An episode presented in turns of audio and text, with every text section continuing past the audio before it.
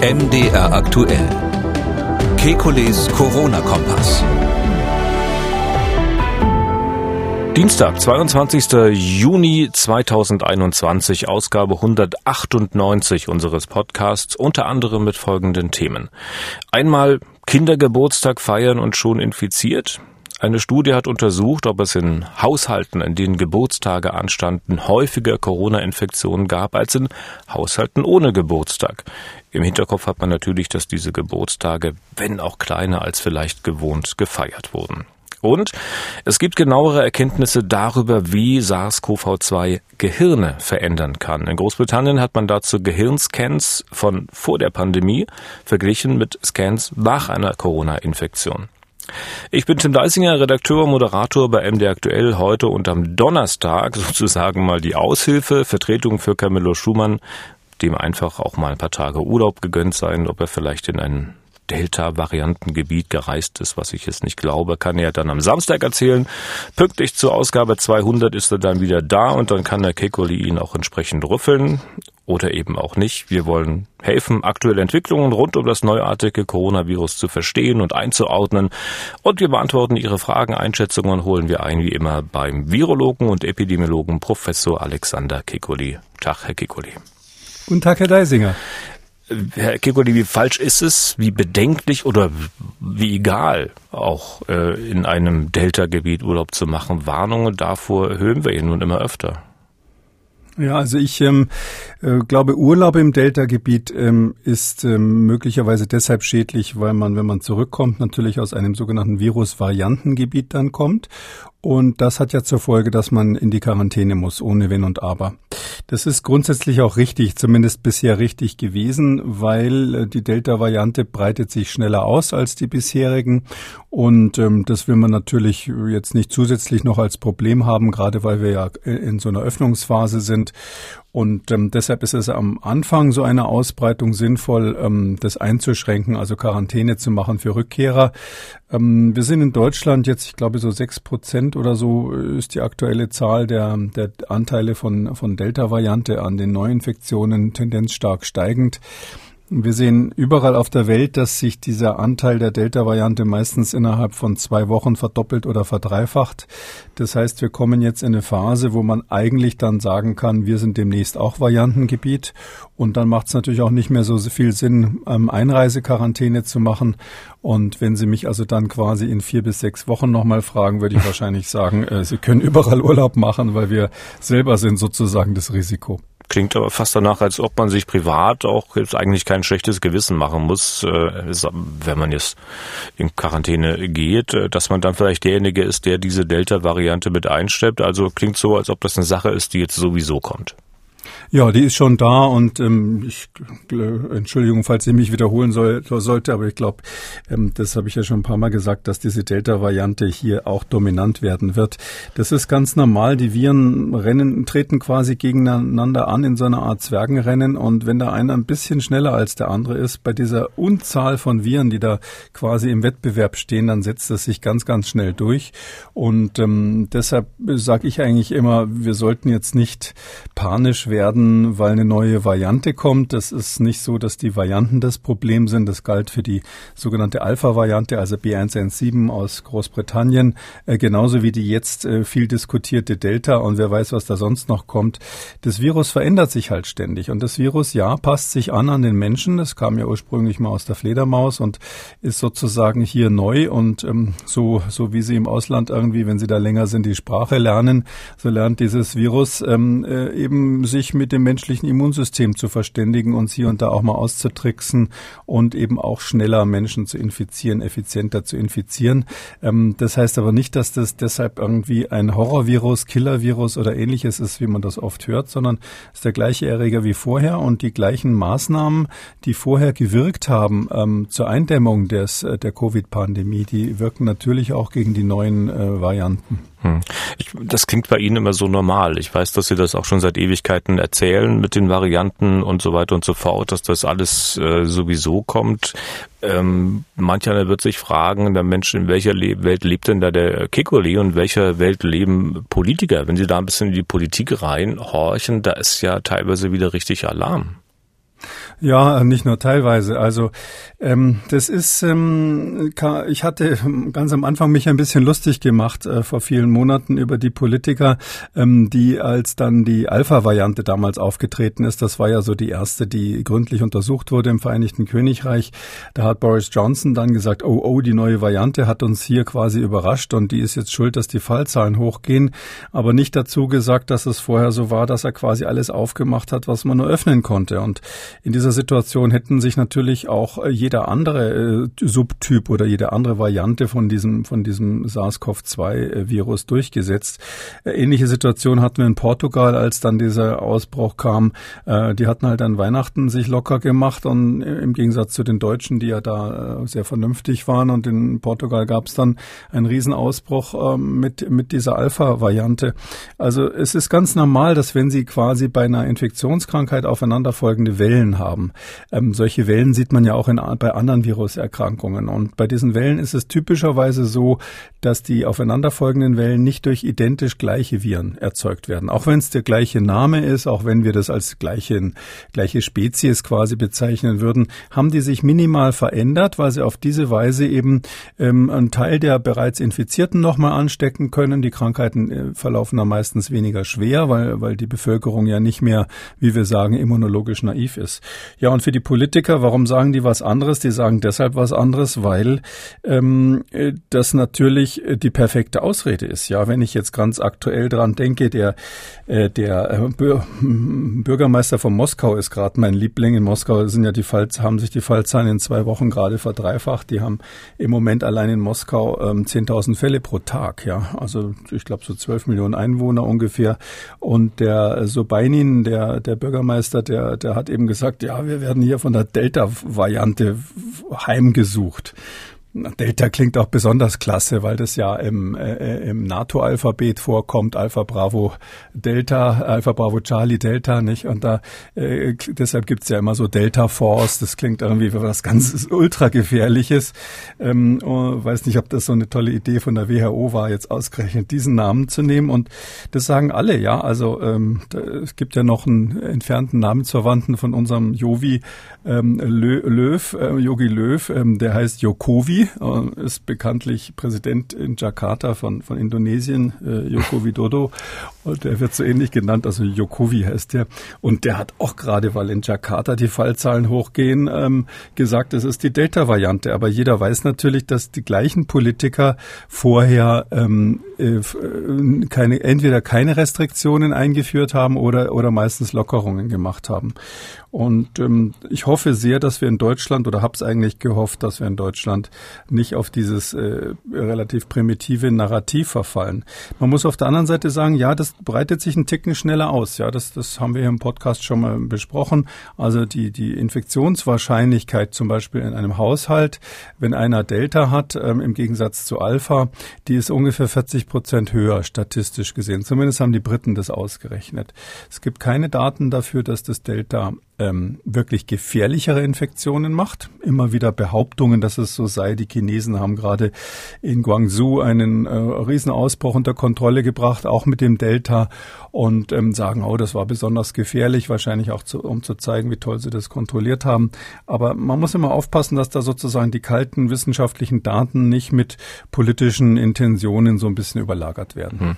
Der ein oder andere Politiker hierzulande erwartet aber neben dem ganzen Alarm auch noch, dass es dann wieder neue Einschränkungen geben könnte nach dem Sommer. Heißt das dann also das gleiche Spiel nochmal wie im letzten Herbst und Winter? Ich fürchte ja. Und zwar, ähm, weil wir ähm, nicht schnell genug mit dem Impfen sein werden. Also ich glaube, inzwischen gibt es ja keine Politiker mehr, die jetzt ähm, optimistische Vorhersagen machen, äh, dass wir durch Impfung im Herbst sowas wie eine Herdenimmunität bekommen. Ich finde es auch gut, dass dieser ähm, unsägliche Ausdruck so ein bisschen aus dem öffentlichen Vokabular sich äh, verschwunden ist, so mehr oder minder oder zumindest seltener geworden ist. Es gibt einen Herdenschutz, aber es wird bei diesem Virus aus verschiedenen Gründen keine Herdenimmunität geben Ähm, der wichtigste ist, dass es eben ständig neue Varianten gibt, die, die aus dem Ausland zu uns kommen und die können eben auch Geimpfte und Genesene nochmal infizieren. Auch wenn die, das kann man nicht oft genug sagen, dann eben eine leichte Erkrankung in der Regel bekommen. Das heißt, dass diese Erkrankung ändert ihr Gesicht im Lauf des, der Monate jetzt. Und es wird so sein, klar, wir haben, wir haben, die Prognosen sind ja eindeutig. Wir haben im Herbst nicht genug Menschen geimpft. Ähm, vielleicht war es auch nicht so geschickt, dass man eben unbedingt alle zweimal impfen wollte. Sonst hätte man quasi doppelt so viele. Also jetzt mal die, die Johnson Johnson Impfstoff außen vor, der nur einmal gegeben wird. Aber grundsätzlich, wenn man jeden erstmal einmal impft, hat man natürlich doppelt so viele Menschen zumindest teilweise immunisiert, als wenn man darauf besteht, dass äh, diese doppelte äh, zweifache Impfung sein muss. Und ähm, dann hätten wir mehr, ähm, dann wären wir jetzt schon bei 70 Prozent irgendwo äh, oder etwas höher sogar. Und jetzt ähm, sind wir sind wir eben im Bereich, ich glaube, 50 Prozent der Deutschen ungefähr sind einmal geimpft. Aber dann hätten wir vielleicht heutzutage wieder höhere Ansteckungsraten. Also wenn wir nach Großbritannien ja, schauen, da hat man ja einmal geimpft und da gehen die Zahlen wieder nach oben. Ja, aber das nicht bei den Geimpften. Das ist ein ganz wichtiger Punkt. Ja, genau, was Sie sagen, wird übrigens äh, genauso wie Sie es gerade gesagt haben, wird es äh, unter Fachleuten diskutiert. Ja, also die Großbritannien haben Großbritannien hat zum Teil am Anfang zumindest, da hatten sie noch nicht so viel Impfstoff, haben sie einmal geimpft erstmal. Äh, USA haben das nicht so gemacht auf Empfehlung der CDC, was ja dann auch quasi Blaupause für Deutschland war. Da hat das Robert Koch Institut gesagt, nee, wir wollen zweimal Impfung sehen, so wie CDC das auch empfiehlt in den USA. Und jetzt diskutieren die gerade so, was war jetzt der bessere bessere Weg. Aber wenn man sich das genauer anschaut, kommt man eigentlich immer zu dem Ergebnis, die äh, Delta-Variante genauso wie alle anderen. Ähm, und darum bin ich eigentlich dagegen, so auf die Varianten zu starren. Also wir Fachleute müssen das machen, aber im öffentlichen Diskurs ist es nicht so wichtig. Ähm, die Delta-Variante, die breitet sich eben aus bei den Menschen, die gar nicht geimpft sind. Also da ist es relevant. Also bei den Altersgruppen, die bisher nicht geimpft sind, das sind eher jüngere Menschen, äh, Schüler, Kinder. Und wenn man dann in den Herbst schaut, da müssen sie gar nicht Delta dazu sagen, egal welches Virus da unterwegs ist. Das ist in jedem Fall natürlich sehr ansteckend. Und sie müssen die Schulen wieder aufmachen und sie haben eine Beschleunigung der, des Infektionsgeschehens, die ganz massiv ist durch die, durch die kühle Jahreszeit. Und deshalb kann man vorhersagen, dass man, da wir ja bis dahin natürlich nicht geimpft sein werden insgesamt und auch insbesondere bei den Jüngeren noch nicht, der Impfstoff ist, wird ja auf keinen Fall unter zwölf Jahren zugelassen sein und ist ja jetzt auch noch nicht empfohlen für Kinder und Jugendliche. Und ähm, deshalb äh, sage ich, wir müssen uns im Herbst wirklich darauf vorbereiten, dass wir die Schulen aufmachen. Das finde ich ganz wichtig. Und jetzt haben wir nun wirklich, ich sage fast genau das gleiche wie vor einem Jahr, ähm, jetzt haben wir nun wirklich genug Zeit, das bis zum Herbst ähm, mal ähm, zu arrangieren, ähm, dass wir dann mit den üblichen Maßnahmen halt außer der Impfung ähm, einen halbwegs sicheren Schulbetrieb äh, gewährleisten. Hm. Das Einzige oder gibt es noch andere Dinge, mit denen man sich auf die Lage dann im Herbst und im Winter vorbereiten muss? Es sind letztlich ähm, aus meiner Sicht mal so äh, drei Dinge. Das eine ist die Schule, das ist ganz klar. Das zweite ist, dass wir nach wie vor das Thema Arbeitsplätze noch nicht ähm, abgehakt haben. Äh, da hat uns ja das Sinken der Fallzahlen sozusagen überholt und das ist ja eine ganz tolle Entwicklung, dass wir jetzt äh, in so einen Bereich kommen, wo äh, Sommer plus vernünftiges Verhalten plus ähm, Impfung jetzt auch äh, erstmalig einen Effekt machen, dass die Inzidenz so in den Keller geht, ähm, so wir letztlich an den Arbeitsplätzen Arbeitsplätzen noch nicht alles getan haben, um, falls die Inzidenz wieder hochgeht, ähm, an solchen Arbeitsplätzen, wo die Menschen nicht geimpft sind, ähm, das dann mit konventionellen Maßnahmen in den Griff zu bekommen. Also das müssen wir machen. Und das Dritte, was ich wichtig finde, ist einfach das allgemeine, äh, sage ich mal, die, die die Ansage an die Bevölkerung. Ja, also die, letztlich kommt es ja aufs Mikroverhalten des Einzelnen an, ähm, was der privat macht, zum Beispiel bei Geburtstagsfeiern. Da werden wir noch drüber sprechen heute. Und ähm, deshalb muss man den Leuten einfach sagen, äh, und das machen die Politiker ja auch richtigerweise. Es ist noch nicht vorbei. Wir können uns jetzt im Sommer vielleicht mal ein bisschen entspannen, aber im Herbst werden wir weiterhin Anstrengungen unternehmen müssen und zwar auch jeder in seinem eigenen Bereich. Und wir können dann nicht völlig unvernünftig Großveranstaltungen Veranstaltungen in geschlossenen Räumen machen. Mhm. Nun weiß ich, dass Sie natürlich keine Glaskugel haben, aber jeder fragt sich natürlich, also wenn man auf den Herbst und den Winter guckt, Lockdowns, wird es das nochmal geben? Also meines Erachtens waren Lockdowns überall, also diese kompletten Lockdowns überall ähm, immer dann notwendig, wenn die Politik vorher zu spät reagiert hat oder falsch reagiert hat. Das kann man an jedem Einzelfall nach ähm, dokumentieren, beweisen, warum es so ist. Ich habe hab ja in meinem Buch ein ganzes Kapitel darüber auch geschrieben. Ähm, also es ist so, dass man, wenn wir jetzt klug sind und vernünftig sind und ähm, die Instrumente, die wir ja jetzt endlich in der Hand haben, wir haben ja jetzt die äh, Masken allgemein verfügbar, wir haben die Schnelltests verfügbar, wir haben jetzt endlich sogar sogar ähm, seit einigen Wochen ist jetzt in, sogar in dieser Corona-App, von der ich ja bisher nicht so viel gehalten habe, jetzt diese super Funktion eingebaut, dass man quasi jede private Party damit absichern kann. Also absichern nicht im engeren Sinne, aber ähm, dokumentieren kann intern. Man kann quasi da ein, registrieren, dass man eine Veranstaltung hat. Ähm, die Leute, die kommen, scannen sich mit ihren Handys da irgendwie ein. Und falls einer positiv ist, meldet er das hinterher und es wird dann nur in dieser Blase quasi kommuniziert, dass da jemand dabei war, der hinterher positiv getestet wurde, ohne dass irgendwie am nächsten Tag die Polizei oder das Gesundheitsamt auf der Matte steht.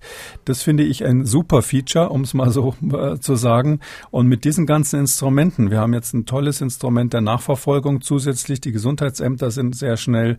Wir haben die Schnelltests am Start. Ähm, wir wissen alle, wie man mit den Masken um, umgeht. Und wir haben hoffentlich alle verstanden, dass geschlossene Räume, wo sich die Luft nicht bewegt mit vielen Menschen, ähm, sozusagen ganz schlecht sind bei Corona. Ich glaube, glaube, dass wir damit ohne Lockdowns durchkommen. Ich äh, würde mich echt wundern, wenn wir die nochmal brauchen. Ich glaube, auch die Bevölkerung ist jetzt nun endgültig sauer gefahren und würde das wahrscheinlich auch gar nicht mehr mitmachen. Habe ich Sie recht verstanden? Sie installieren die Corona-Warn-App jetzt auch?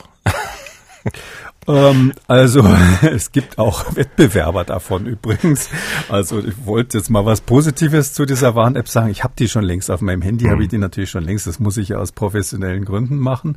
Ich bin auch tatsächlich schon ein paar Mal ähm, gewarnt worden, ähm, muss aber sagen, dass ich an keiner Situation irgendwie auch nur ansatzweise, ähm, also man weiß ja, mit wem man Kontakt hatte, gerade wenn man, wenn man sehr aufmerksam ist.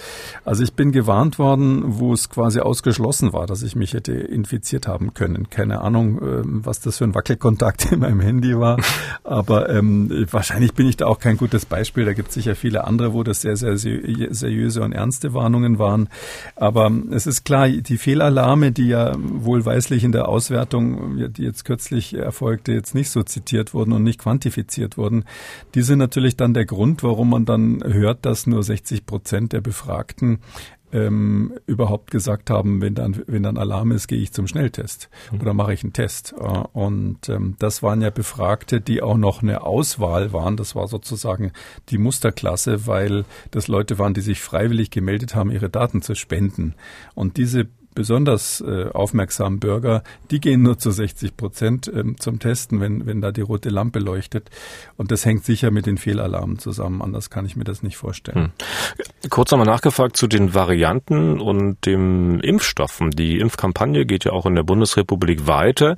Wir sehen, dass die Impfstoffe wirken, auch gegen die Varianten, aber es hat den Eindruck, dass sie dann doch ein bisschen weniger wirksam werden. Ab wann muss man denn eigentlich beginnen, äh, Impfstoff-Updates einzusetzen?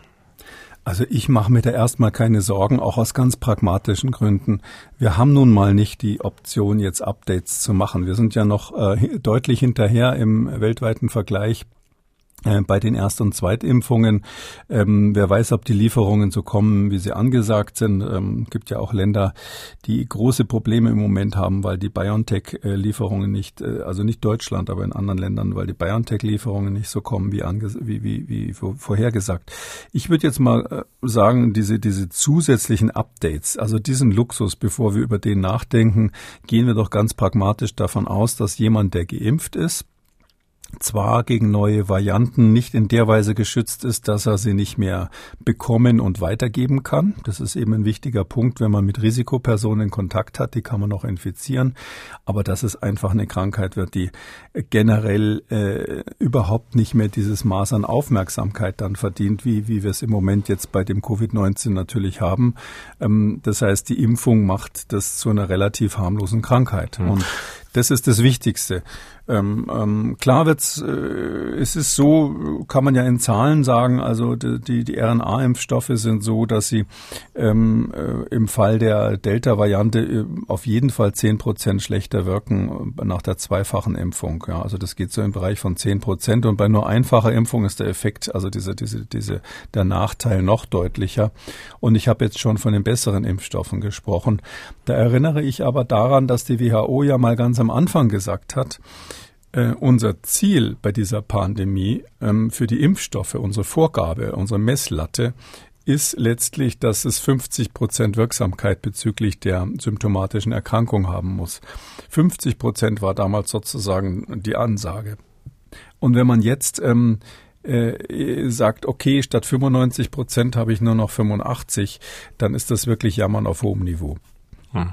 Aber Impfte des letzten Winters äh, oder auch des Frühjahrs äh, fragen sich natürlich, ob sie dann in der nächsten Saison auch noch geschützt sind. Gibt es dazu jetzt irgendwelche wesentlichen neuen Erkenntnisse? Das haben wir noch nicht, das werden wir leider mhm. erst im Herbst sehen. Also ich will jetzt nicht völlig ausschließen, ähm, dass wir im Herbst dann sehen, dass äh, das wird man einfach durch die, die, die große Beobachtungs, äh, große Zahl von Menschen, die da betroffen ist, ähm, dann äh, feststellen, dass wir im Herbst dann sehen, es ähm, nimmt die Zahl der Reinfektionen zu und dann vielleicht auch im Lauf der Zeit von schwereren Reinfektionen. Das kann schon sein, aber das wird kein Prozess sein, der quasi über Nacht kommt, ähm, dass jetzt sozusagen die Horrorvariante zum Fenster einsteigt und man morgens aufwacht und merkt, oh Gott, jetzt ähm, äh, bin ich schwerst krank, obwohl ich doch genesen oder geimpft war, sondern das werden einzelne Fälle sein, die nach und nach berichtet werden. Wir haben ja ein weltweites Monitoring von diesen Fällen und Sie können ganz sicher sein, sobald wir da Hinweise darauf haben, dass es da so einen Durchbruch gibt, der dann auch medizinisch relevant ist und nicht nur epidemiologisch eine Rolle spielt bezüglich der Verbreitung, dass wir das wissen werden. Und das würde ich jetzt einfach mal entspannt abwarten. Wir hatten ja auch die ähnliche Situation, dass wir bei der britischen Variante, der sogenannten Alpha-Variante B1 117, da ist es ja auch schon so, dass wir äh, jetzt in Großbritannien wirklich sehen bei den Reinfektionen, die dort stattfinden, also Menschen, die zum zweiten Mal Covid bekommen. Das ist in den allermeisten Fällen ist das Alpha. Also B117 ist in Großbritannien nach wie vor die Nummer eins bei den Reinfektionen, zumindest bei den Daten, die erhoben wurden. Die sind natürlich immer so ein bisschen verzögert. Das ist kein Jetzt-Bericht, sondern ein paar Wochen verzögert. Ähm, aber äh, das ist ganz klar, dass es da Reinfektionen gibt, aber absolut keine Hinweise darauf, dass das schwere Erkrankungen werden. Und äh, deshalb würde ich immer sagen, ich mache mich doch jetzt in so einer Lage, wo wir eine weltweite Pandemie haben und wirklich viele schlimme Baustellen, wo es gerade ganz schlimm ist. Indonesien habe ich gerade genannt als ein Beispiel. Ähm, dann würde ich jetzt nicht in den Herbst projizieren und, und mir jetzt Sorgen machen, ob vielleicht dann ähm, der Impfschutz äh, von 83 Millionen, hoffentlich bis dahin 83 Millionen Deutschen, nein, so viele werden es nicht sein, aber von vielen Deutschen ähm, dann nicht mehr funktioniert. Hm. Und wichtig ist dann eben die Gruppe derer, die weder genesen noch geimpft sind. Also das sind eben die, die dann auch die äh, massiven Ausbrüche haben können. Und ähm, da muss man eben dann genau hinschauen. Sind das dann wirklich nur Junge, wo die Krankheit nicht so schwer verläuft? Wie ist es mit Long-Covid? Wie sind die Langzeitperspektiven von so einer Infektion? Ähm, das, das ist eher die Frage, die jetzt in, in, in Europa wichtig sein wird. Dann nochmal zurück in die Gegenwart und die in die halbwegs geben Gegenwart. Stand heute sind wir auf die gesamte Republik äh, bezogen bei einer sieben Tage Inzidenz von acht. Zehn Landkreise verzeichnen gar eine Inzidenz von null. Wie schätzen Sie das ein? Sind wir damit jetzt nun am Boden angekommen oder äh, kann das noch weiter runtergehen? Klar, bei den Nullerkreisen nicht, aber aufs Bundesgebiet bezogen. Ja, das ist eine gute und eine schlechte Nachricht. Also die gute Nachricht ist, wir sind quasi, das ist quasi eine Null. Ja, also äh, sie werden nicht auf Null kommen, weil das das ist eben ein Erreger, der der ist nicht auszumerzen in dem Sinn. Also Null Covid, äh, das ist ja auch mal so ein bisschen provokativ von den Autoren dieser äh, Strategie mal ähm, aufs Papier geschrieben worden. Null Covid gibt's natürlich nicht. Es ist auch von den Leuten nicht so gemeint äh, gemeint gewesen, sondern wir sind jetzt dann sozusagen äh, am Boden angekommen. Für für mich, muss ich ehrlich sagen, dass es so schnell jetzt gegangen ist, ähm, war für mich auch, ja, ich würde jetzt nicht sagen eine Überraschung, aber quasi äh, in dem Erwartungskorridor des, des optimistischste aller Szenarien. Ja, also das ist, äh, das ist wirklich eine tolle Sache. Das kann aber natürlich, sobald wir äh, wieder massive Infektionen irgendwo haben im Sinne von Superspreading in geschlossenen Räumen, kann das auch ganz schnell wieder hochgehen. Es ist zugleich eine schlechte Nachricht, weil ich jetzt natürlich ähm, dem Camillo Schumann einen ausgeben muss. Ich habe gesagt, wenn wenn es unter zehn geht, äh, gebe ich einen aus. Zum Glück ist er jetzt gerade nicht da, aber das äh, sieht für mich natürlich jetzt übel aus in der Hinsicht. Das werden Sie sich leisten können. Ja, das auch. Ich habe so viel, so viel geschenkte Flaschen rumstehen. Ja, zu den vielen Lockerungen, jetzt die Halbwegsgegenwart und äh, ähm, Superspreading ist vielleicht auch ein Stichwort. Die, äh, zu diesen vielen Lockerungen, die es mittlerweile gibt, gehört ja auch, dass es in den nächsten Monaten vielleicht Konzerte geben kann, größere Veranstaltungen mit entsprechenden Sicherheitskonzepten. Äh, nun sind dann dort aber viele Menschen, möglicherweise auch mal über mehrere Tage, wenn es ein richtiges Festival ist muss man sich da als Besucher jetzt in dieser Lage Sorgen machen, also sich den Sommer über dort anzustecken? Also als Besucher würde ich da ganz ehrlich gesagt nur hingehen, wenn ich mir ganz bewusst ein, ein, ein gewisses Risiko in Kauf nehme. Oder andersrum gesagt, wenn ich 80 Jahre alt und ungeimpft bin, dann bleibe ich da lieber zu Hause und gehe da nicht hin nach Wacken oder, oder sonst wo, wo dann die großen Partys laufen. Ich weiß nicht, ob das äh, große Konzert dort wieder stattfindet, aber es ist so, ähm, äh, das, solange man in, äh, das Problem ist letztlich so, der eine ist der Individuelle, der da hingeht, also die Menschen selber. Die haben ein Risiko und da würde ich einfach sagen, das muss man individuell entscheiden, ob man das Risiko in Kauf nimmt. Und äh, wenn man nicht geimpft ist und äh, viele Kontakte auf so einem Konzert hatte, ähm, auch wenn da natürlich immer irgendwelche Sicherheitsregeln sind, ja, von Schnelltests über Genesene und, und äh, Geimpfte, die da irgendwie kontrolliert werden, gibt's immer ein Restrisiko, würde ich sagen, was, was da besteht. Und da muss man dann wissen, wenn ich von dort gekommen bin, sollte ich vielleicht nicht gleich am nächsten Tag die nächste Party feiern und dann irgendwie, ähm, falls es irgendwo noch ältere Menschen gibt, die ungeimpft sind, die dann auch noch besuchen suchen und so weiter und so weiter. Also das, da würde ich sagen, muss man halt einfach wissen, da gab es jetzt ein Risiko. Ob man das selber in Kauf nimmt, ja, sehr groß wird das nicht sein, wenn die Veranstalter vernünftig sind. Äh, da meine ich, das kann man durchaus äh, verantworten unter bestimmten Bedingungen. Ähm, es gibt aber da ähm, natürlich Auflagen aus, aus epidemiologischer Sicht und die wichtigste ist, dass man das nicht einfach blind laufen lässt. Also aus meiner Sicht ist das Wichtigste, wenn wir jetzt solche Veranstaltungen haben, dass wir wirklich ein super gutes Monitoring Monitoring haben dafür. Das heißt, dass wir wirklich hinterher wissen, und es geht ja dann ruckzuck, eine Woche später hat man das ja normalerweise raus, ähm, gab es da Ansteckungen, ja oder nein. Und ähm, da finde ich, darf man dann auch nicht mehr sagen, ja, ja, das, die Gesundheitsämter in Deutschland brauchen zwei bis drei Wochen, bis das beim RKI ist. Das muss dann quasi in Echtzeit kommen. Die, die, die Elektronik dafür haben wir ja. Das heißt, nach fünf Tagen, äh, spätestens sieben, muss ich wissen, gab es da Ansteckungen.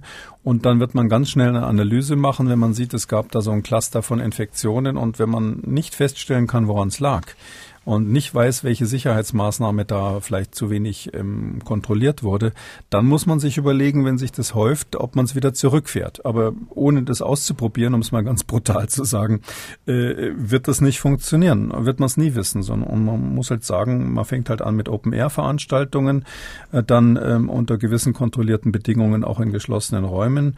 Und ähm, ich glaube, man kann sowas relativ sicher machen. Ja. Hm. Fragen Sie mich nicht nach der Olympiade in Tokio, da ist es ein bisschen komplexer komplexer.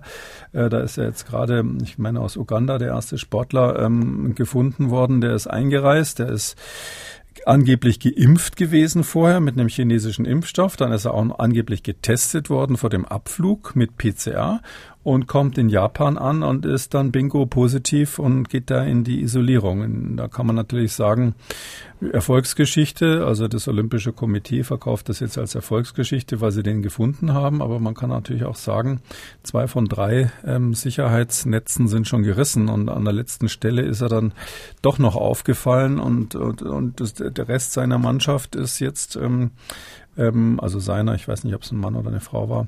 Äh, der Rest der Mannschaft ist ähm, jetzt ganz normal in den Trainingslagern da in Tokio. Also das äh, ist halt so eine Sache, ja. Also bei einer Olympiade, wenn man jetzt weltweit Leute zusammenzieht, da fand ich eigentlich die bayerische Entscheidung, das Ober Oktoberfest mal ausfallen zu lassen, richtiger. Hm.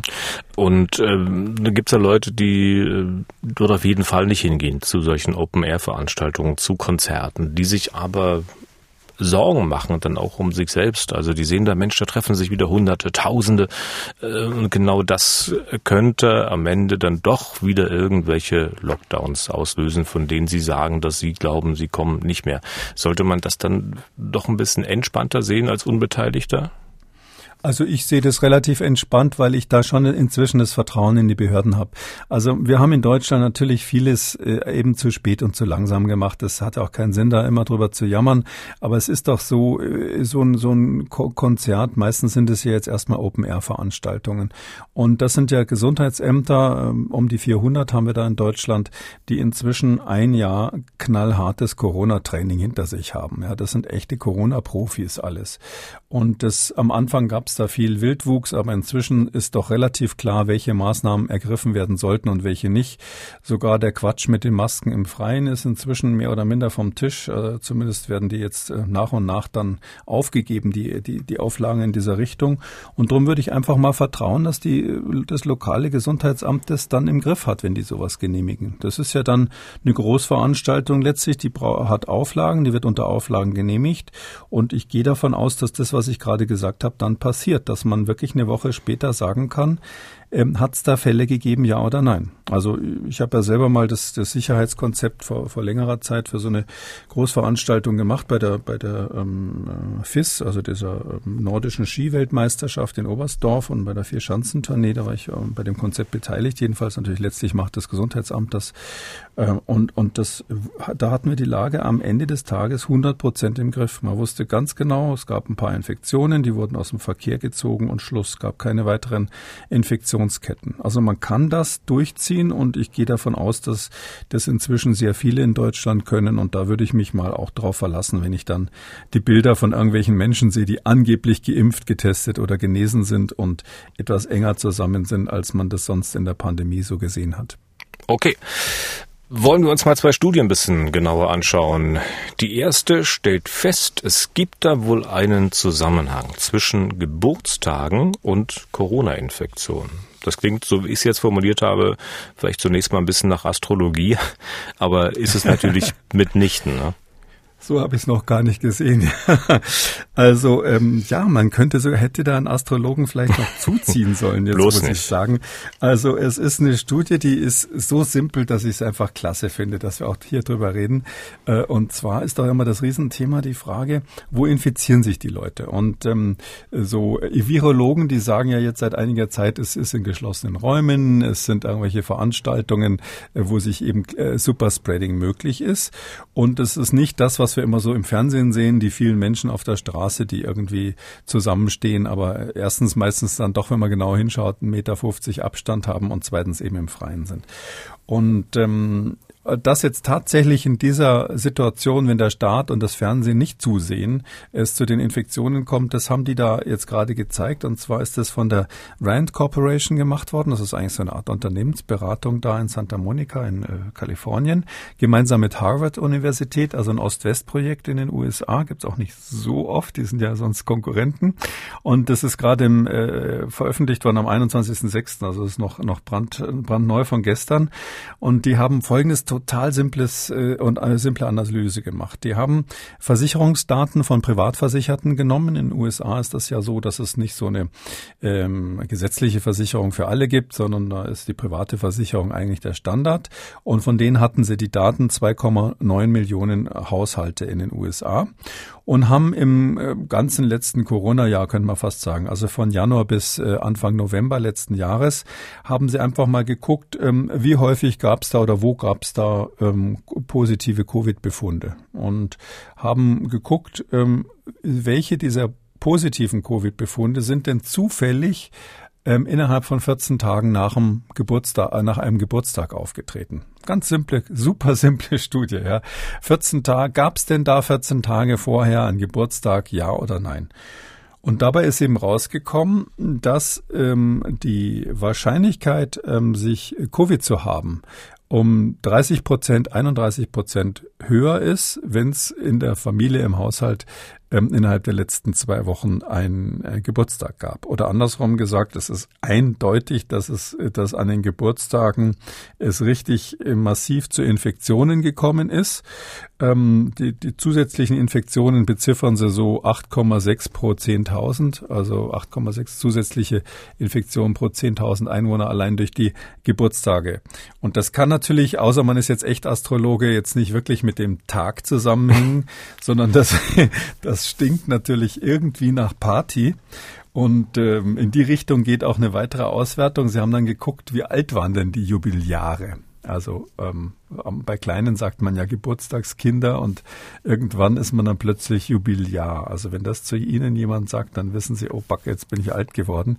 Und äh, es ist tatsächlich so, das sind praktisch, also der, der, die, das Risiko bei Kindergeburtstagen ist viel, viel höher. Da typischerweise so im Alter von um die zehn Jahre. Also 0 bis 5 geht noch. Äh, klar, da sagt man ja immer ein Gast äh, pro Lebensjahr, sagt man immer so. Also ein Fünfjähriger darf irgendwie äh, fünf Gäste empfangen. Aber bei zehn Jahre werden es dann größere Geburtstage. Also das ist das Alter, wo richtig viele Infektionen ähm, stattgefunden haben. Und bei Älteren, also Ü60 oder sowas, oder auch so richtige runde 60er, 70er, 80er Geburtstage, da ist die äh, Korrelation auch höher als, als die Durchschnittsbevölkerung, aber es ist nicht mehr als, als sonst bei den Erwachsenen. Ähm, das könnte daran liegen, dass natürlich alte Menschen auch an ihrem Geburtstag dann vernünftig sind. Die wissen das ja auch. Ähm, dass ähm, äh, die wussten zumindest dann in der zweiten Hälfte des letzten Jahres, dass sie im Risiko stehen und die werden dann jetzt nicht die rauschenden Partys gefeiert haben. Wie groß sind Ihre Geburtstagsfeiern, Herr Kekulé? Meine Geburtstagsfeiern sind tatsächlich nicht so nicht so groß, weil ich ähm, schon immer äh, so war, dass also so viele Menschen auf einmal, wo ich mich dann um gar niemanden kümmern kann, eigentlich nicht so mein Ding waren, ganz ehrlich gesagt. Aber ich, ich gehe geh gerne auf Geburtstagsfeiern von anderen und dann je mehr, desto besser. Ja, und stecken sich dann möglicherweise dort an. Mal schauen. Die, ähm, schauen wir mal, hat, schauen wir mal, wie es im Herbst wird. Ja. Hat die diese Untersuchung auch festgestellt? Also liegt das daran, der Anstieg der Infektion dort äh, in Zusammenhang mit den Geburtstagen, dass sich da einfach Leute getroffen haben, dass sie einfach zusammen waren, egal wo? Oder hat man möglicherweise auch auf die Jahreszeit geguckt und hat gesagt, na besonders ist das sozusagen in den kalten Monaten aufgetreten, weil die Leute haben sich dann drin betrunken oder mit Limonade zugeschüttet. Das ist hier nicht runterdifferenziert worden. Mhm. Also hier ist quasi, ähm, sind jahreszeitliche Effekte sogar ähm, rausgerechnet worden. Also ähm, man, man nennt es dann Stratifizieren. Also die Daten werden dann sozusagen bereinigt ähm, bezüglich Fehlern, die zum Beispiel das Alter betreffen. Also das ist nach dem Alter ja ausgewertet worden oder das Geschlecht oder ähm, eben auch die Region. Das ist so das Übliche, was man so macht, dass man, dass man, wenn man Vergleiche macht, aufpasst, dass man keine ähm, Störeffekte hat, die jetzt gar nichts mit der Fragestellung zu tun haben, die vielleicht eine Rolle spielen könnten. Und da gehört natürlich ganz zuvor, dass auch die Jahreszeit dazu. Also da gibt's aber andere Studien, die jetzt speziell ähm, versucht haben, die Infektionshäufigkeit nach der Jahreszeit wiederum festzustellen. Und der Zusammenhang ist völlig eindeutig. Also Sie haben jetzt ein, ein, ein saisonales Risiko, ist kürzlich mal ausgerechnet worden, mindestens von R 0,5, also das R ist mindestens um 0,5 äh, höher im Winter als im Sommer. Ich persönlich glaube, dass das ist sogar noch höher als das ist. Also den Effekt hat man zusätzlich auf jeden Fall. Und ich gehe fest davon aus, dass natürlich Indoor-Partys hier ähm, der Treiber waren und nicht irgendwelche Gartenfeste. Hm. Bestätigt aber letztlich auch eigentlich, dass die Kontaktbeschränkungen, die es natürlich auch hier in Deutschland sehr heftig gegeben hat, richtig waren. Ähm, sagen wir mal so, sie waren wirksam, ja. Also das muss man, das ist völlig klar. Die Kontaktbeschränkungen sind letztlich ein wirksames Instrument.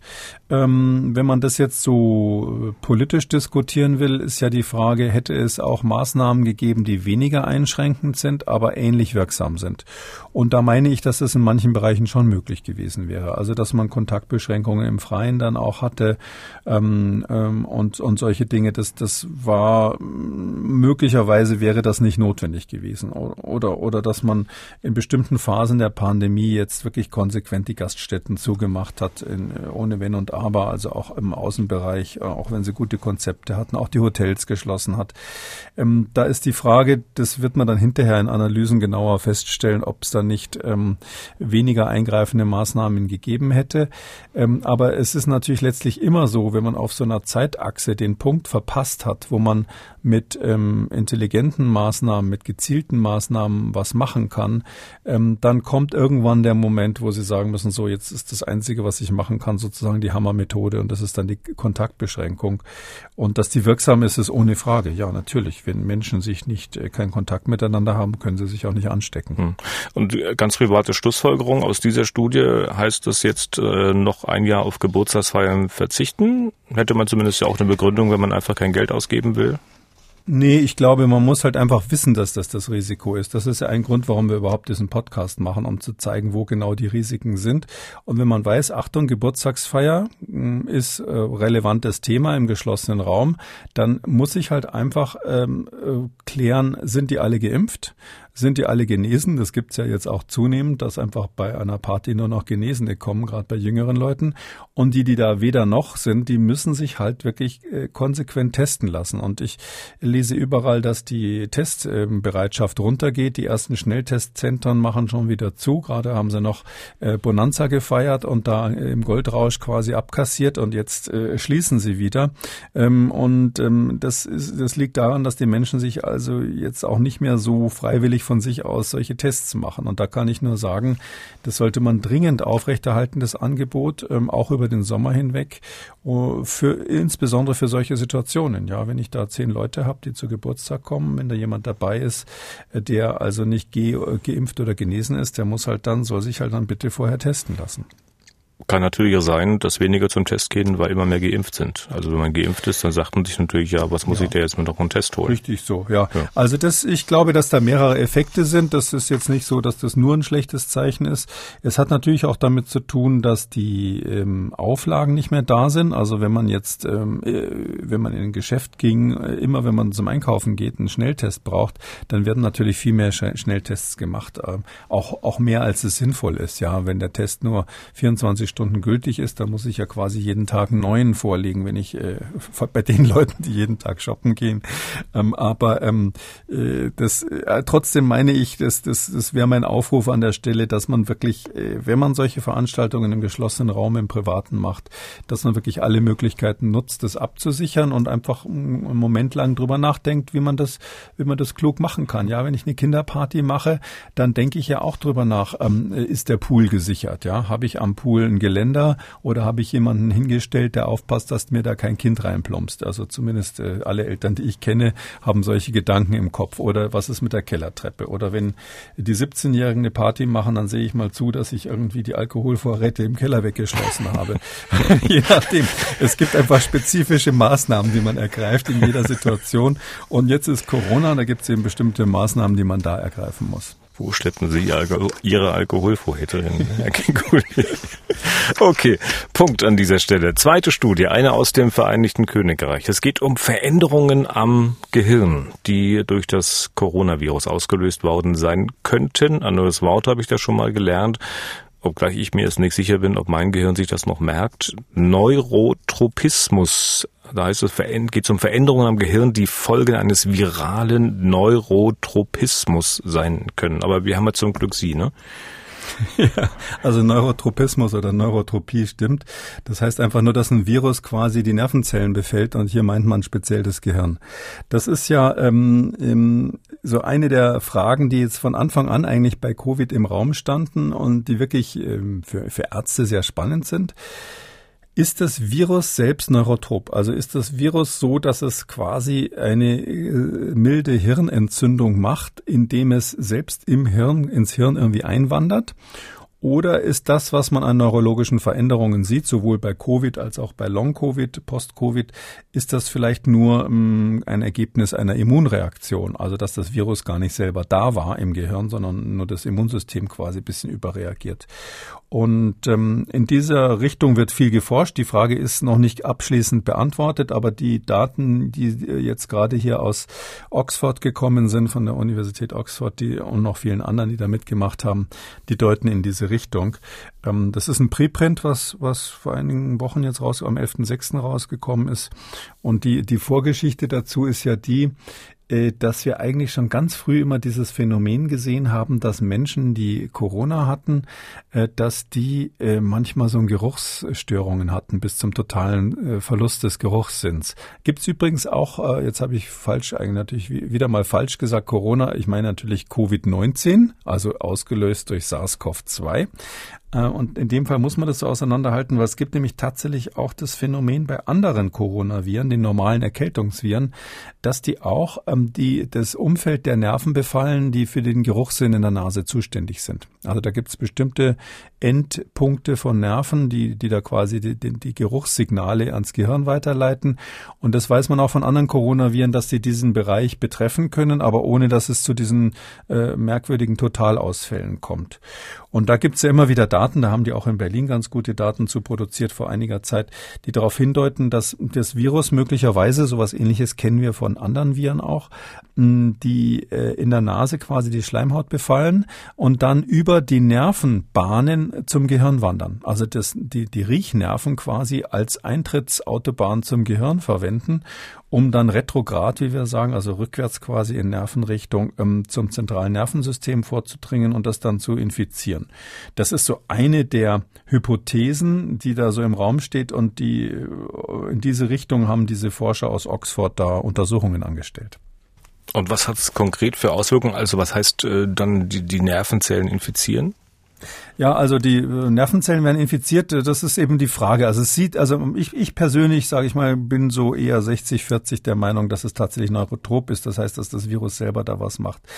Also die Daten, die, die, ich erzähle mal kurz, was die da gemacht haben in Oxford. Vielleicht muss man an dieser Stelle sagen, wie das manchmal im Fernsehen so ist. Die folgenden Bilder sind für Menschen mit leichten Gemüten, mit schwachen Gemütern nicht geeignet. Und zwar, äh, die haben die sogenannte Biobank im Vereinigten Königreich, gibt schon länger. Das sind so etwas über 40.000 Personen. Die haben die schon vor Jahren ähm, rauf und runter gescannt mit so äh, äh, Kernspintomographie. Also quasi das Gehirn durchleuchtet mit super Hightech-Methoden. Und eigentlich wollten die damit, ähm, die wussten natürlich nicht, dass Covid kommt, sondern die wollten damit äh, gucken, wie verändert sich das Gehirn im Laufe des Lebens, wenn es so Richtung Demenz und Alzheimer geht. Das ist nämlich so, dass das gar nicht so leicht ist, ähm, an einer ähm, Alterskohorte, wie wir sonst sagen, ähm, quasi, quasi bei Menschen untereinander zu vergleichen, weil jeder ist individuell wahnsinnig unterschiedlich. Also was weiß ich, Radiomoderatoren haben irgendwie, da sieht das Gehirn einfach anders aus wie bei Virologen.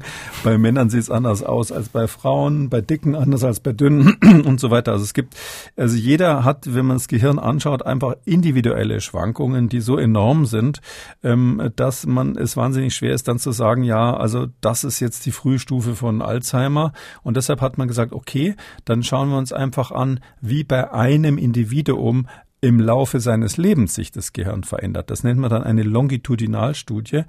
Und ähm, die ist besser als das andere. Das ist eine cross-sektionale Studie, das andere. Und ähm, jetzt haben sie also diese Longitudinalstudie sowieso schon aufgelegt gehabt, hatten da die paar 40.000 untersucht. Und die haben sie dann nochmal einbestellt, als also Covid da im Lande war in England. Und haben insgesamt ähm, 394 ähm, Covid-Patienten daraus gezogen und dazu 388 gut gepasst, gut passende Kontrollen. Also die wurden wieder gematcht, wie wir sagen, ähm, gleiches, dass das Geschlecht stimmt, dass die Ethnie stimmt, äh, dass ungefähr der Wohnort stimmt und vor allem die Zeit, äh, die vergangen ist seit der Covid-Infektion ähnlich ist. Äh, insgesamt war der Abstand zwischen dem ersten und dem zweiten Scan ungefähr drei Jahre. Ja, und das, was da rauskommt, ist eben wie schon, wie schon angedroht ein bisschen gruselig. Also ähm, man hat tatsächlich festgestellt, dass mit diesen bildgebenden Verfahren es einen eindeutigen Unterschied gibt in mehreren Gehirnregionen ähm, zwischen denen, die Covid hatten und denen, die es nicht hatten. Und zwar unabhängig von der Schwere der Erkrankung. Also für mich ähm, ein gruseliges, gruseliges Ergebnis war, wenn man das so schwarz auf weiß als Bild sieht. Die haben dann bestimmte Regionen des Gehirns untersucht. Das kann man mit diesem dreidimensionalen Röntgen ganz toll machen. Ähm, da kann man gucken, erstens, wie groß sind die Regionen, zweitens gibt es Entzündungszeichen und sowas. Aber das Wichtigste ist, was sie gemacht haben, ist, sie haben bestimmte Regionen, ich glaube über 300 verschiedene Regionen, die sie da relevant fanden, haben sie vermessen. Geguckt, wie groß ist das Volumen sozusagen. Und wir wissen beim Gehirn, dass ähm, wenn, wenn bestimmte Teilbereiche nicht mehr so funktionieren, dann schrumpft es. Also ähm, im Alter sowieso ein bisschen, aber auch die Teilbereiche schrumpfen dann, so dass sie das Volumen quasi äh, sich angeschaut haben ähm, und auch die, die quasi die Breite und das Volumen sich angeschaut haben. Und da haben sie drei Bereiche gefunden. Ähm, für die Medizinstudenten, die zu, zu, zuhören, kann man ja mal sagen, welche das sind.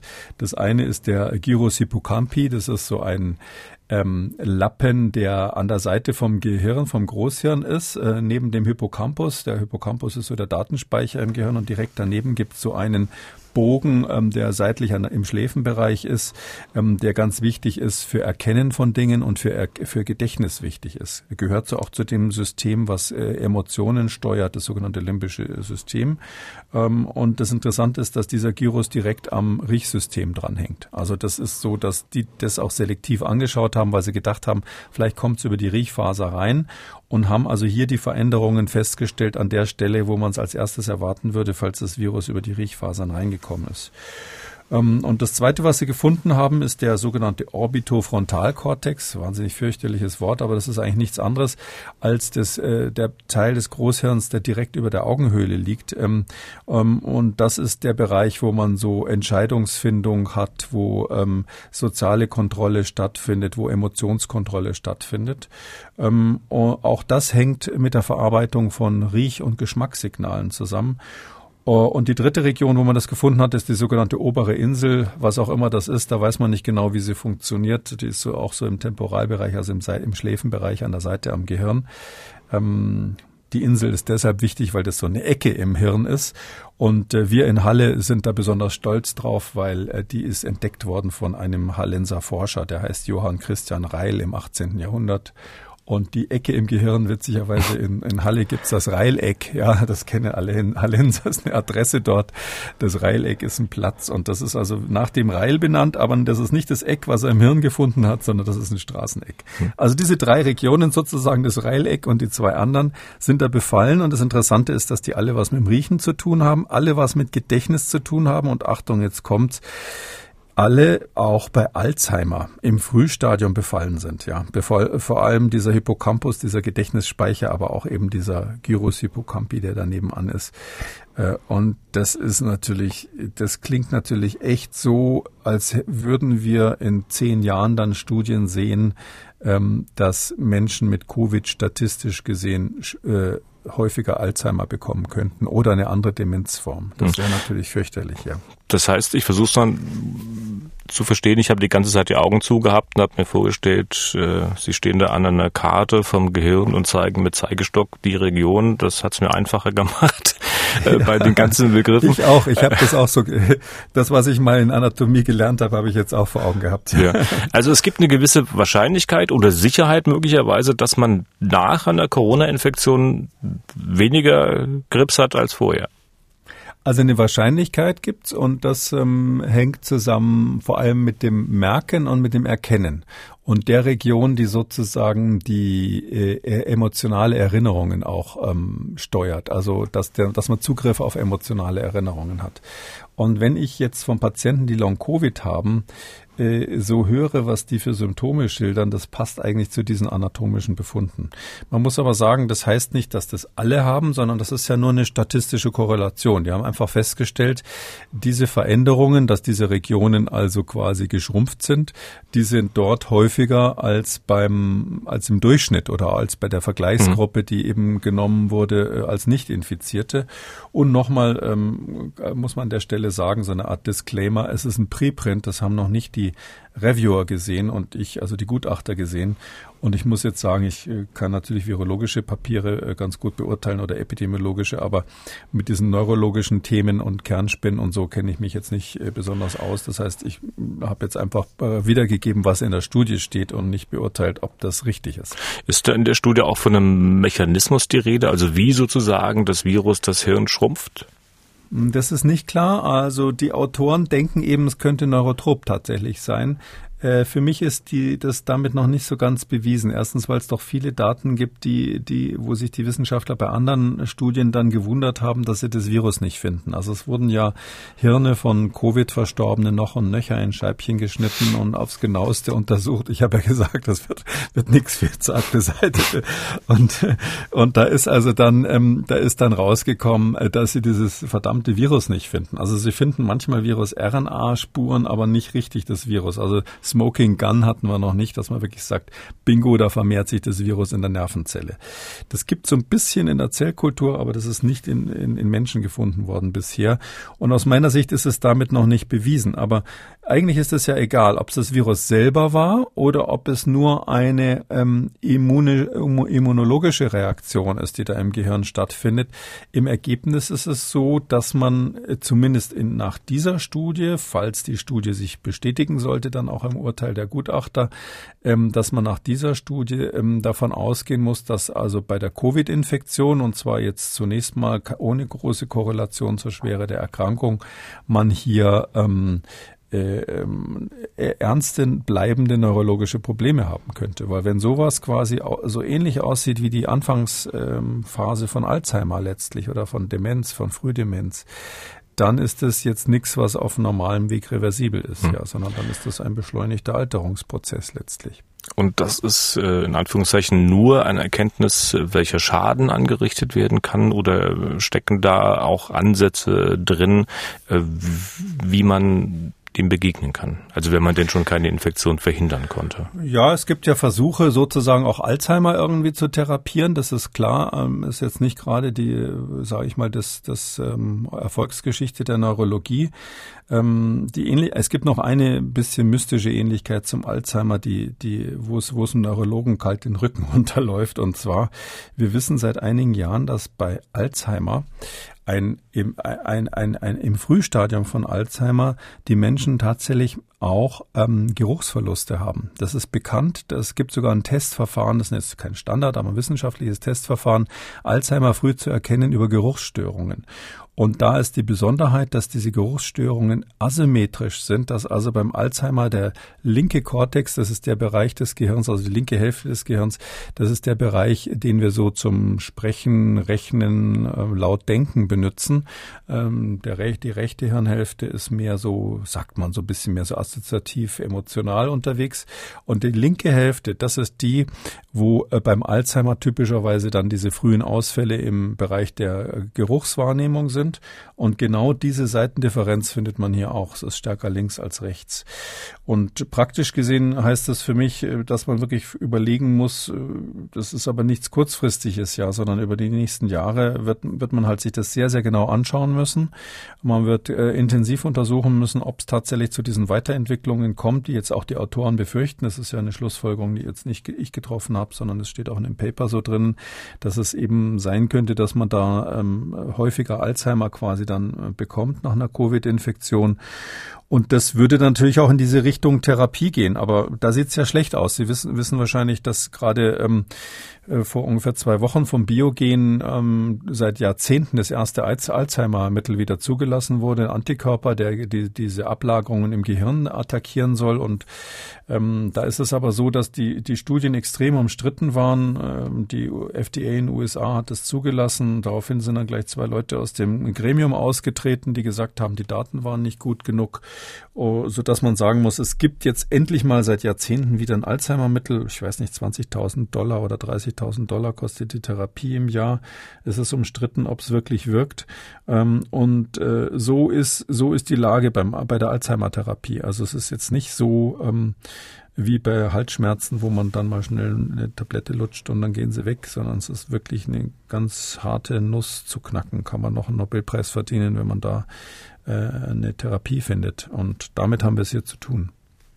Dann wieder Punkt an dieser Stelle. Kommen wir zu den Hörerfragen. Zunächst eine von der Mailbox. Ja, guten Tag, mein Name ist Uli Paulus aus Oberursel bei Frankfurt und ich habe folgende Frage. Meine Frau war Probandin oder ist Probandin bei der CureVac-Studie und aufgrund ihrer sehr ausgeprägten Reaktionen hat sie mit sehr hoher Wahrscheinlichkeit den Impfstoff bekommen. wir haben jetzt stehen vor der Entscheidung, weil es eben jetzt sehr unwahrscheinlich geworden ist, dass CureVac überhaupt zugelassen wird. Braucht sie eine offizielle Impfung natürlich. Und welches Vorgehen würden Sie, Herr Professor Kikuli, in einem solchen Fall empfehlen, damit Sie einen möglichst medizinisch guten Impfschutz und mit entsprechendem Nachweis im Impfpass bekommt? Also möglicherweise hat sie einen, aber keinen offiziellen, aber man weiß es auch nicht so richtig. Was raten mhm. Sie?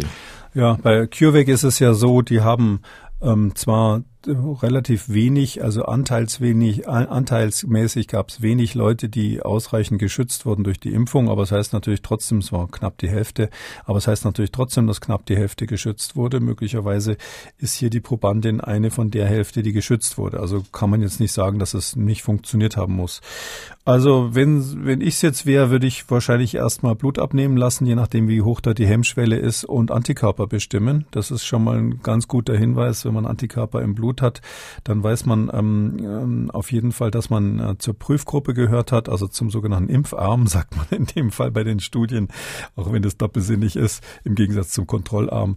Ähm, und es ist so, ähm, wenn das der Fall war, dann reicht aus meiner Sicht äh, wahrscheinlich eine einfache Impfung mit einem RNA-Impfstoff, mit einem anderen. Ähm, wenn man jetzt sagt, nee, ich will jetzt nicht vorher ähm, testen, ob ich da ähm, zur Kontrollgruppe gehört habe oder nicht, dann muss man halt ähm, zwei Impfungen machen. Grundsätzlich würde ich jetzt, äh, wenn ich es verstanden habe, ist das äh, ist die Hörerin weiblich und wahrscheinlich etwas jünger, also unter 60, dann würde ich mal davon ausgehen, dass, dass in dem Fall halt die RNA-Impfstoffe von Moderna oder von BioNTech in Frage kommen. Also man kann nicht zu viel impfen. Also man muss keine Angst haben, dass wenn man jetzt ähm, quasi auf eine doppelte CureVac CureVac-Impfung nochmal eine doppelte BioNTech draufhaut, dass das irgendwie schaden würde. Das, das tut's mit Sicherheit nicht. Ähm, so dass man entweder sagen kann, okay, ich mache jetzt einfach das ganze Impfprogramm durch oder ähm, ich würde wahrscheinlich den Antikörper nehmen, um mal neugierig festzustellen, ob ich in der Kontrollgruppe war oder nicht. Vielleicht sagt es auch, es können auch durchaus die Leute von, äh, die diese Studie durchgeführt haben. Also wenn die Studie dann quasi geöffnet wurde, wie man sagt, dann dürfen die das ja auch den Probanden mitteilen. Um, oh, oh, ich weiß aber nicht, ob sie für diesen, diese, für diesen konkreten Fall jetzt geöffnet wurde oder nicht. Sonst kann man es eben durch eine Antikörperbestimmung hm. feststellen und dann noch einmal RNA hinterher. Neugier des Arztes. Ich glaube, ich würde einfach das mir ersparen und mal drauf nochmal draufhimpfen ja, und dann habe ich diesen ganzen immer, Bürokratismus ja. nicht. Ja, und keine Blutabnahme und so, ja, ja. das ist ja auch. Okay, Nächste Frage, per Mail gekommen von Judith Eber. Lieber Kikole, liebes Podcast-Team, meine Tochter hat in jungen Jahren einen Typ 1 Diabetes diagnostiziert bekommen. Sie ist mittlerweile erwachsen, gegen das Virus geimpft. Nun habe ich einen noch nicht erwachsenen Sohn in der Pubertät. Der hat keinen Diabetes. Es ist aber bekannt, dass Geschwister von Typ 1 Patienten einen genetisch bedingt, ein genetisch bedingt höheres Risiko tragen, einen Typ 1 zu entwickeln. Außerdem ist bekannt, dass Virusinfektionen in Zusammenhang mit einem Ausbruch des Typ 1 Diabetes in Verbindung stehen, ihn triggern können. Wäre also meinem Sohn trotz seines noch jugendlichen Alters zu einer Impfung zu raten? Wie ist Ihre Sicht der Situation? Mit freundlichen Grüßen. Also deshalb nicht. Also das ist schon, ja, alles, was da gesagt wurde, ist richtig. Es gibt die Vermutung, dass bestimmte Virusinfektionen mit Diabetes zu tun haben. Das sind ja so Zellen auf der Bauchspeicheldrüse, so kleine In äh, Zellen, die so in so in Inseln angeordnet sind. Ähm, wenn die kaputt gehen, produzieren sie kein Insulin mehr und dann äh, kommt es halt zum Diabetes Typ 1. Ähm, und dieses Zerstören dieser kleinen äh, insulinproduzierenden Zellen auf der Bauchspeicheldrüse, das machen manchmal Viren. Und, aber ist definitiv jetzt nicht nicht für dieses Coronavirus irgendein Hinweis darauf gefunden worden. Und das Risiko von Diabetikern ähm, schwerer zu erkranken bei Covid, das ist ja wirklich assoziiert mit der Stoffwechselentgleisung. Also das ist jetzt nicht so, dass der Status, ich bin jetzt Diabetiker und deshalb Risikopatient, so stimmt es nicht, sondern ein gut eingestellter Diabetiker, da sind die Zahlen inzwischen eindeutig, der hat ähm, das gleiche Risiko für einen schweren Verlauf wie jemand anders aus seiner Altersgruppe. Ähm, meistens sind die ja auch jetzt nicht so übergewichtig, wenn sie jetzt, also insbesondere Typ 1 Diabetiker, die haben jetzt dieses Problem eigentlich nicht so. Und ähm, deshalb äh, kann man sagen, also äh, wenn das nur ein Risiko für einen möglichen Diabetes ist, ohne dass es irgendeine Stoffwechselentgleisung schon gibt, also dass der Zuckerspiegel jetzt aus der Kontrolle wäre, dann gibt es keinen Grund deshalb zu impfen.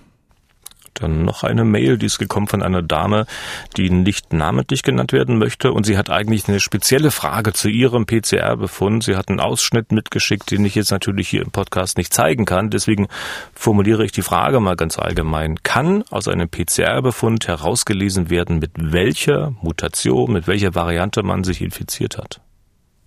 Äh, nein, bisher jedenfalls nicht. Es ist so, dass der PCR-Befund ganz oft nicht einmal angibt, in welcher ähm, Menge diese PCR gefunden wurde. Also die sogenannte Viruslast steht da ganz oft auf den Befunden gar nicht mit drauf, sondern nur positiv, negativ. Ähm, ähm, ich finde es immer besser, wenn man zusätzlich die Viruslast auch noch ablesen kann, dass man so eine ungefähre Vorstellung hat, in welchem Bereich man lag. Und diese Mutationen, die werden ja ähm, in Deutschland ähm, zum großen Teil dann ähm, aus Analysen der, der Gesamtsequenz des Virus gemacht. Also da wird das Coronavirus sequenziert. Man alle, alle 30.000 Bausteine, die das hat, werden analysiert und ähm, häufig dann zum Robert-Koch-Institut geschickt und die schauen dann nach, ähm, an welcher Stelle da Veränderungen sind und können daraus feststellen, welche Mutationen das waren. Ähm, einige Labore machen das ähm, parallel, dass sie ähm, so ähm, quasi so einen Schnelltest machen, der funktioniert wie eine PCR oder so einen PCR-Test machen, wo man auch ganz selektiv gezielt nach den Mutationen gucken kann, die typisch sind für diese bedenklichen Varianten, diese Variants of Concern, die jetzt Alpha, Beta, äh, Delta und so weiter heißen. Ähm, das ist aber so, dass das noch nicht gang und gäbe ist und deshalb sieht man auf seinem Befund nicht, äh, welche Mutation man hat und normalerweise Normalerweise weiß das Labor das auch gar nicht. Und noch eine Frage von der Mailbox. Hallo, mein Name ist Ulrich Hampel. Ich habe eine Frage zum Händeschütteln. Gibt es Untersuchungen, gibt es irgendeinen Nachweis, dass jemals sich jemand über Händeschütteln mit Corona infiziert hat? Denn es geht mir langsam wirklich auf die Nerven, dass wir anstatt des schönen Brauchs des Händeschüttelns uns mit Fußtritten, Ellbogen ausfahren und Faustheben begrüßen. Finde ich völlig unmöglich und vermute mal, dass es kaum jemand gibt, der sich über Händeschütteln infiziert hat. Herzlichen Dank. Ja, gemeine Frage. Es ist tatsächlich so, dass ich jetzt auch keine Studie kenne, die das bestätigt hätte. Ähm, ähm, äh, das ist so, dass die wir wahrscheinlich am Anfang dieser Pandemie äh, die falschen Prioritäten gesetzt haben. Da war es ja, gab es dieses berühmte Bild, wo die Bundeskanzlerin ihrem Innenminister nicht mehr die Hand geben wollte wegen Corona. Und es ist so, ähm, dass ähm, seitdem quasi das Händeschütteln irgendwie haram ist, also irgendwie nicht mehr in Ordnung ist ähm, das Problem ist nicht das Händeschütteln, sondern was man hinterher mit seinen Händen macht.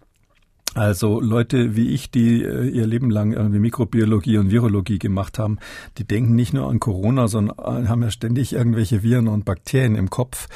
Drum bin ich jetzt jemand, wenn ich jetzt so fremden Leuten die Hand gegeben habe, auch wenn sie mir sympathisch waren, ich esse dann hinterher nichts und fasse mir auch selber nicht ins Gesicht, bevor ich sie mal gewaschen habe. Äh, wenn man so ein Dauerhändeschüttler ist, der dann nicht seine äh, Hände hinterher nicht unter Kontrolle hat und dann sich ständig ins Gesicht fasst und ähnliches, dann würde ich schon davon ausgehen, auch wenn es nie bewiesen wurde wohl, dass man sich da infizieren kann. Also man infiziert sich quasi, indem man ähm, äh, Viren äh, des anderen, die müssen dann aber nicht quasi in komplett trockenem Milieu sein, sondern das muss quasi quasi irgendwie eine feuchte Hand gewesen sein. Vielleicht hat er vorher da auch reingespuckt oder sich die Nase geputzt oder ähnliches oder in der Nase gebohrt. Man weiß ja nie, was die Leute so gemacht haben, bevor sie einem die Hand geben. Und das muss quasi dann so ein Virus in so einer kleinen Schleimmasse sein, weil sonst überlebt das Virus nicht lange. Und wenn man dann schnell genug danach sich den Schleim quasi in die Augen reibt oder in die Nase oder was ist, dann kann man sich halt infizieren. Ja, die Möglichkeit besteht. Es gibt aber auch die Möglichkeit, seine Hände unter Kontrolle zu halten und gelegentlich die Hände zu waschen. Ähm, also ich mag das ganz ehrlich gesagt auch nicht mit dem, dass man sich nicht mehr die Hände schüttelt. Äh, das haben immer so die Hygieniker im Krankenhaus schon immer gemacht mit dem Ellbogen und irgendwie habe ich so das Gefühl, die äh, Hygieniker haben jetzt die Weltrevolution gewonnen. ähm, äh, das mit dem Pogo kenne ich aus meiner Berliner Zeit. Da hat man sich auch so bei Pogo, beim Pogo-Tanzen hat man sich irgendwie mit den Füßen getreten und mit den Schultern angerempelt. Das war aber eine andere Art von Begrüßung und ich würde mir schon sehr wünschen, dass man jetzt wieder, wieder Hände geben kann. Der feige Virologentrick ist dann der, ich war tatsächlich kürzlich im Biergarten und habe ähm, äh, eine Reihe von Bekannten getroffen, allen die Hand gegeben natürlich, ähm, aber dann hinterher bin ich diskret zu dem Desinfektionsmittelspender gegangen, der da stand und habe mir die Hände vor dem Essen dann doch desinfiziert. Also da sehen Sie also, dass auch Leute, die sich da intensiv mit beschäftigen, so ein bisschen ambivalent sind. Und ich dachte schon, es gehört zum festen Begrüßungsritual, dass Sie guten Tag sagen, Hände schütteln und als nächstes fragen, wo ist denn bei Ihnen die Toilette? Damit ich mir die Hände waschen kann. Nee, nee, das nicht, nein, das nicht, nein, das gar nicht, das gar nicht. Es kommt wirklich darauf an, was man da mit den Händen macht, aber wenn Sie halt wissen, Sie essen hinterher was, ja, dann ähm, ähnliche Situation ist, im, wenn Sie auf Reisen sind, ja, im Zug zum Beispiel und die, Sie wollen dann im Zug wirklich äh, jetzt eine Stulle essen, weil man länger unterwegs ist, da wasche ich mir definitiv vorher die Hände. Und wenn Sie Kind, äh, als Kind von einem Virologen müssen Sie, wenn Sie nach Hause kommen, sich immer die Hände waschen. Und zwar schon lange vor Covid so. Das ist halt das Problem, ja. Also wenn Sie wahrscheinlich ein Vater Musiklehrer ist, müssen Sie erstmal ein Mozart-Stückchen vorspielen und bei uns ist Händewaschen angesagt, wenn man nach Hause kommt. Und damit sind wir erstmal wieder durch. Das war's für heute. Vielen Dank, Herr Kikuli, und bis zum Donnerstag. Gerne, bis Donnerstag, Herr Deisinger.